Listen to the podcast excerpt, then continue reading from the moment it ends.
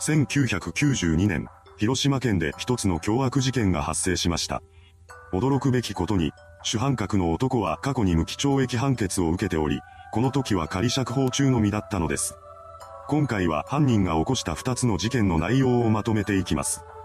後に事件を起こすことになる男、西山正蔵は中学校を卒業した後から働き始めるも、長続きせずにいくつかの職場を転々としていたようです。そんな彼が1972年1月頃からオートレースやボートレースなどのギャンブルに熱中するようになります。ギャンブル中毒になった西山は知人からの借金を繰り返すようになりました。呆れたことに、彼はこうして膨らんだ借金をギャンブルで大勝ちすることで返済しようとしていたそうです。当然勝てるはずもなく、結果として負債額はさらに膨らんでいき、到底返せるような金額ではなくなってしまいました。困り果てた西山はとうとうこんなことを考え出します。こうなった以上、知り合いを殺してでも金を奪ってやろう。このようにして強盗殺人を計画した彼は1973年10月25日午後4時30分頃にターゲットとなる知人女性宅を訪れました。そして午後5時頃に台所にあった包丁を女性に突きつけ、金を出すよう脅迫します。これを受けた女性は怯えながら現金5万3000円を差し出しました。それを受け取った西山は当初の計画通り彼女を包丁で突き刺します。そして現金や預金通帳などが入ったカバンを奪って現場から逃走していきました。ですが、この時点ではまだ被害女性に息があったようです。彼女は死亡する直前に次のような言葉を言い残しています。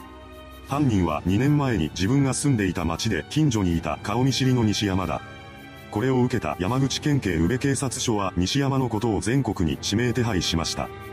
こうして指名手配犯となった西山は逃亡生活を開始します。その中で12月16日に姉夫婦宅を訪れました。そこで彼は同居する両親から自首するよう説得されます。ここで罪を償う覚悟を決めた西山は宇部署に出頭し、強盗殺人容疑で逮捕されました。それから彼は裁判にかけられ、1974年4月10日に山口地裁から無期懲役判決を言い渡されます。この判決を不服とした弁護側が控訴するも結果は変わらず、10月12日付で無期懲役が確定しました。こうして西山の服役生活が始まったわけですが、刑務所の中での彼は真面目にやっていたそうです。その甲斐あり、約14年9ヶ月の服役で仮釈放が決まりました。1989年7月20日に岡山刑務所を出所した西山は運転免許を取り直すために向かった先の試験場で一人の女性と知り合います。そしてこの女性と交際するようになりました。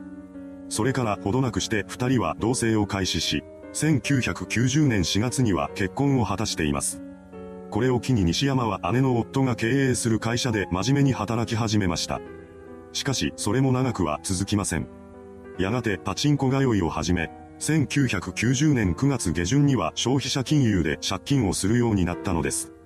そのような中で会社に対する背徳行為を行い、西山は1991年11月20日に解雇されてしまいました。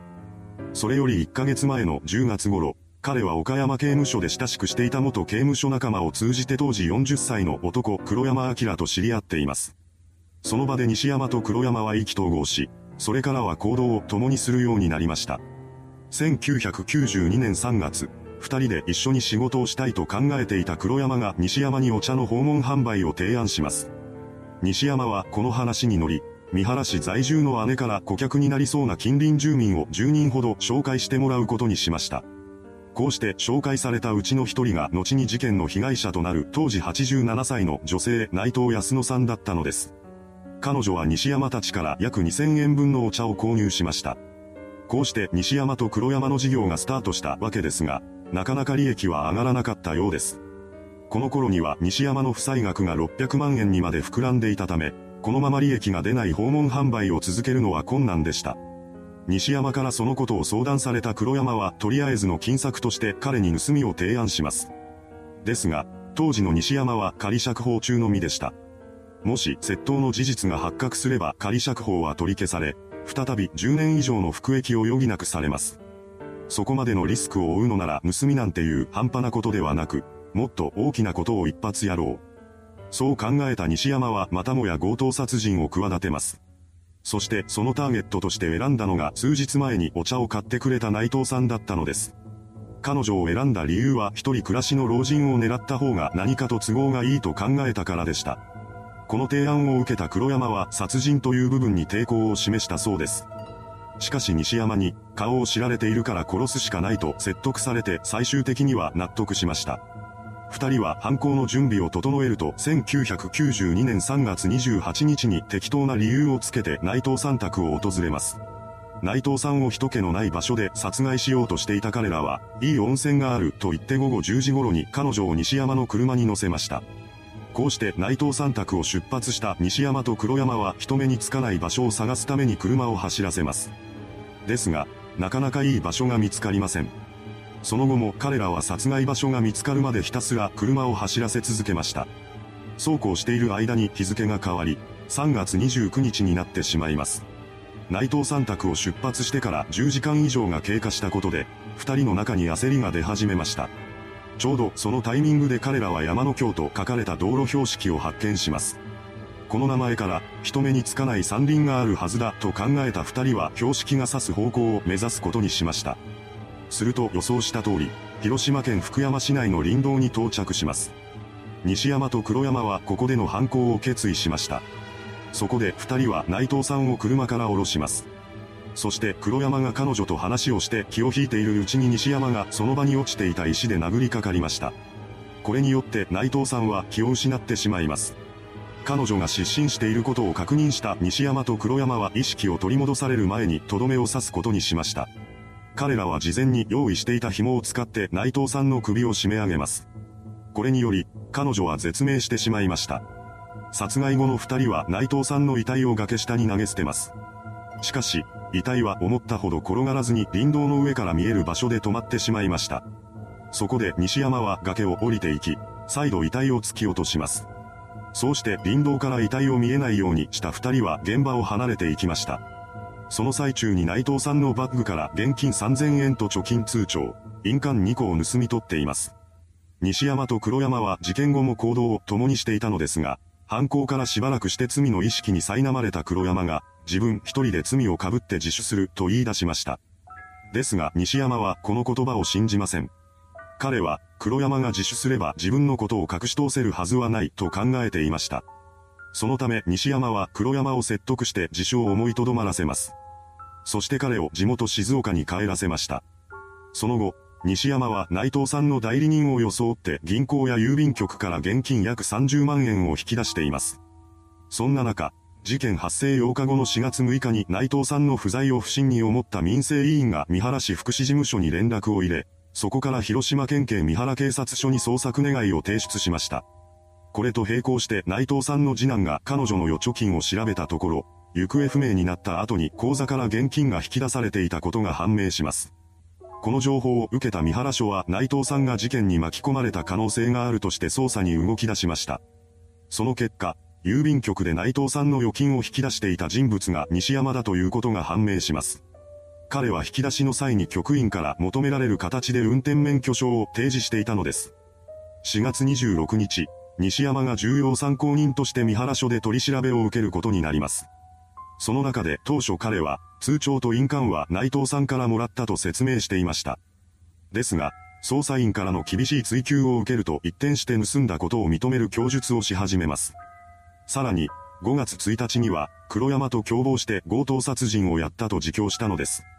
これを受けた警察が山の京一帯を捜索したところ、白骨化した内藤さんの遺体が見つかりました。そこで三原署は5日後の5月6日に強盗殺人及び死体遺棄容疑で西山を逮捕します。そして共犯の黒山のことも同様の容疑で逮捕・起訴しました。それから裁判が始まります。